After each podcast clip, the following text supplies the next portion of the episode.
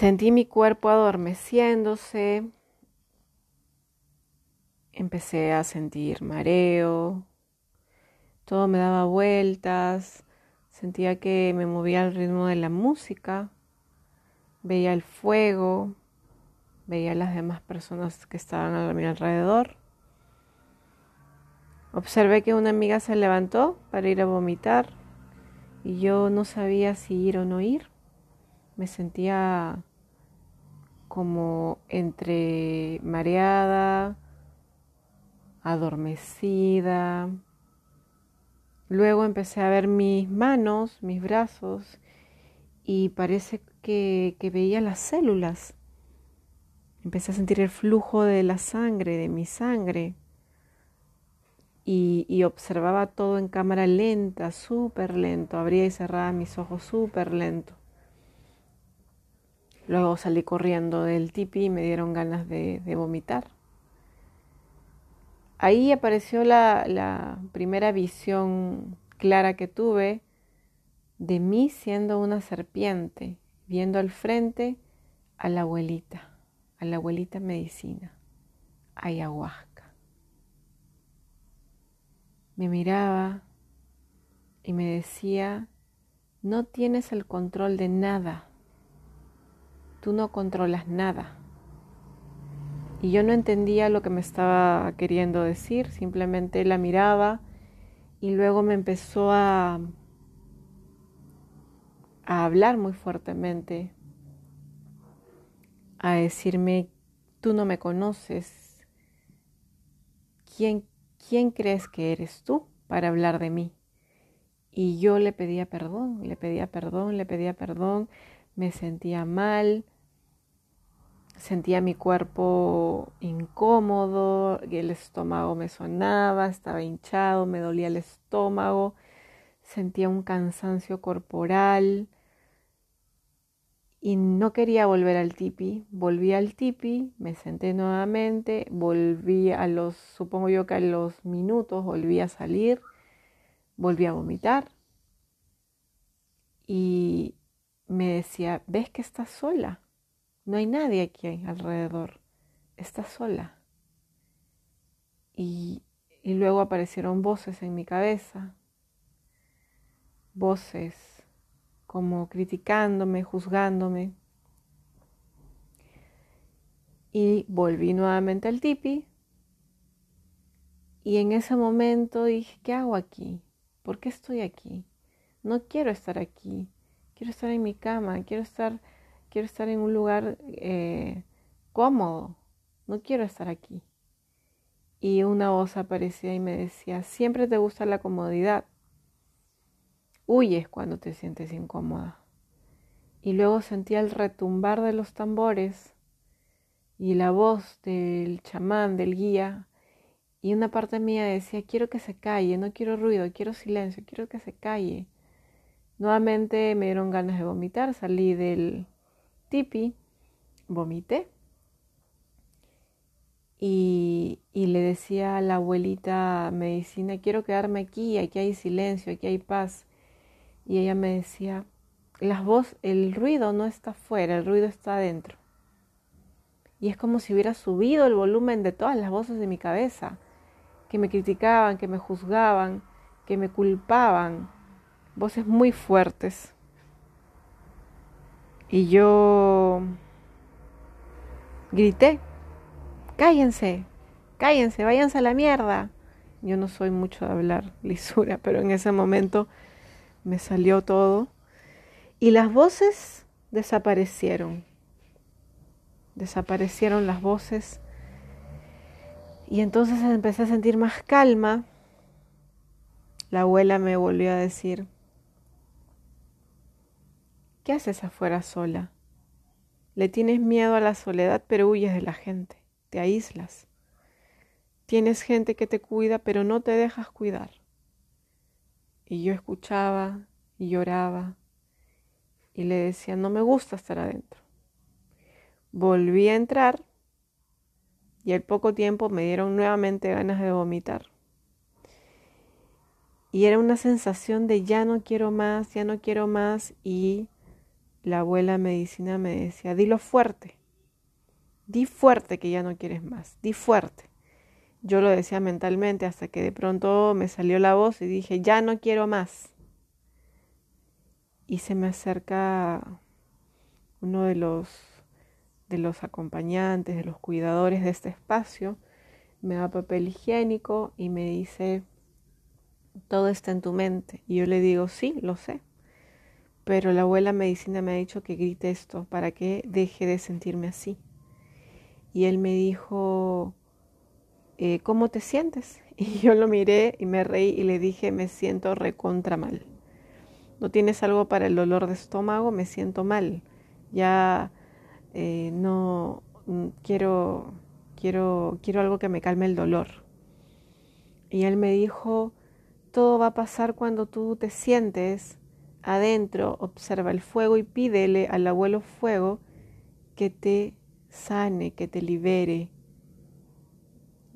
Entonces yo le dije, o sea, me siento adentro y me sentía mareada, ni siquiera, ni siquiera miraba al joven, estaba con los ojos cerrados, paradas con los ojos cerrados, sintiendo una voz que me guiaba en la oscuridad y él me decía, solo observa el fuego y respira y pídeles que te, que, que te quiten todas estas sensaciones que vas a ver que te va a ayudar mucho.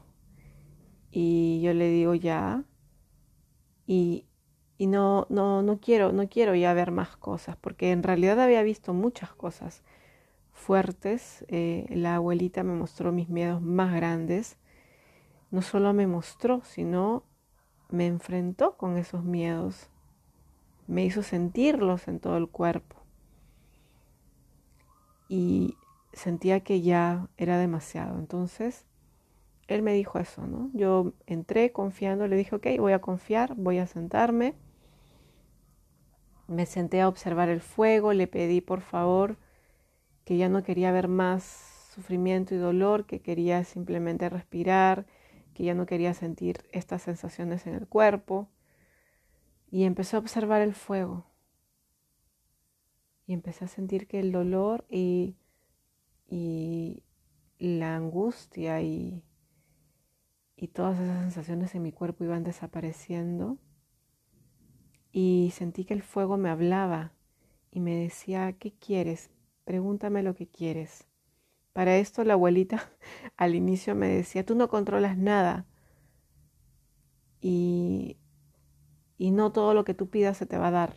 Y luego el, el abuelo fuego me decía, ¿qué quieres? Y yo le decía, pero no sé si pedir, porque la abuela me ha dicho que, que no, entonces él me decía, tú pide y nosotros vemos si te lo damos. Entonces empecé a pedir, quiero ver a mis maestros, no me mostraron a mis maestros en ese momento, yo creo que querían que, que conectara más con los elementos, pero me mostraron algunas vidas pasadas, me mostraron me, enviaron un mensaje para un primo y luego apareció el dolor de la niña con relación a la muerte de mi abuela. Luego apareció mi esposo, mi hijo. Apareció muchas cosas que yo estaba inconscientemente pidiendo les pregunté sobre mi misión de vida, me reafirmaron que era con la sanación a través de la comunicación, a través de mi voz. Me, me dijeron de dónde venía esa misión, que tenía que sanar yo para poder encaminarme a esto. Y hasta me dieron una referencia de cuándo iba a morir y cómo iba a morir. Ya estaba más tranquila, en paz, sintiendo de que no era la forma que quería observar nuevamente mis demonios porque fue muy fuerte, sentí que era, en algún punto sentí que no podía más. Y fue uno de los aprendizajes que yo me llevo de esa sesión. Era como pon límites, ve hasta cuándo puedes, porque hay muchas cosas que aguantas y que has venido aguantando que no mereces aguantar. Y hay otras cosas que hay situaciones incómodas en las que no te gusta estar y huyes. Eso lo había estado viendo en terapia, pero no tan frontalmente. Los miedos también los conocía, pero no los había vivido tan a profundidad. Mi nombre es Eiko Caldas, yo soy especialista en autoconocimiento y desarrollo personal y hoy te quería compartir un poco sobre mi experiencia con el ayahuasca. Me ayudó a sanar un par de cosas, me ayudó a ver muchas más, a enfrentar mis miedos más profundos, aceptarlos, a saber que lo que yo me imaginaba existe, lo que yo visualizaba en mis meditaciones y con mis maestros existe, de que este plano nos limita a través de, o somos limitados de ver todo a través de nuestros sentidos porque no estamos preparados para aceptar todo lo que existe. A mí me costó ver algunas cosas. Y cuando los aceptaba, fluían. Vi cómo mi conexión con la divinidad se amplió. El canal se amplió la sensibilidad se amplió. Me volví a conectar con la sensibilidad más profunda, de sentir que todos somos uno y que el dolor de, de, de la persona que está al frente mío también tiene que ver con mi dolor. Me limpié, solté, solté tristezas.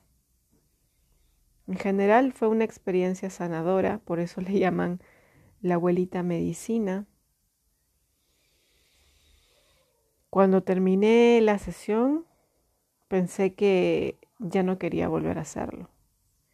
Sin embargo, luego hice el temazcal, que también luego voy a hablar de ello. Y hoy, después de tres días,